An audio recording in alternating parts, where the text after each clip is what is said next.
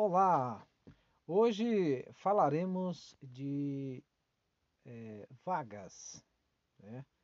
é, acompanhando aí as mídias e alguns programas do, que abordam essa, essa condição, a gente vê é, a falácia de que nós é, temos um déficit de condutores, né? E o que a gente analisa é que, sim, faltam, faltam sim condutores, mas é, faltam muito mais, muito mais é, condutores qualificados, ou seja, a qualificação é que, que fica a desejar. É, muitas vezes, por falta é, de interesse desses profissionais e também, por que não, é, na falta de incentivo de alguns empresários é, que não proporcionam né, essa qualificação.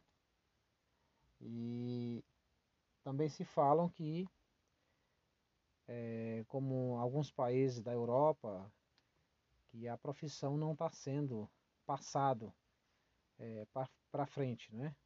Ou seja, quem é motorista ao contrário do que acontecia no passado, não deseja que seu filho, seus filhos, seus herdeiros é, sigam com essa profissão, com essa ideia. E, a meu ver, é, caberia sim um empenho, é, um aprofundamento no, nesse assunto por parte do empresariado, né? com a criação aí de escolas, é, cursos de aperfeiçoamento, treinamentos, né?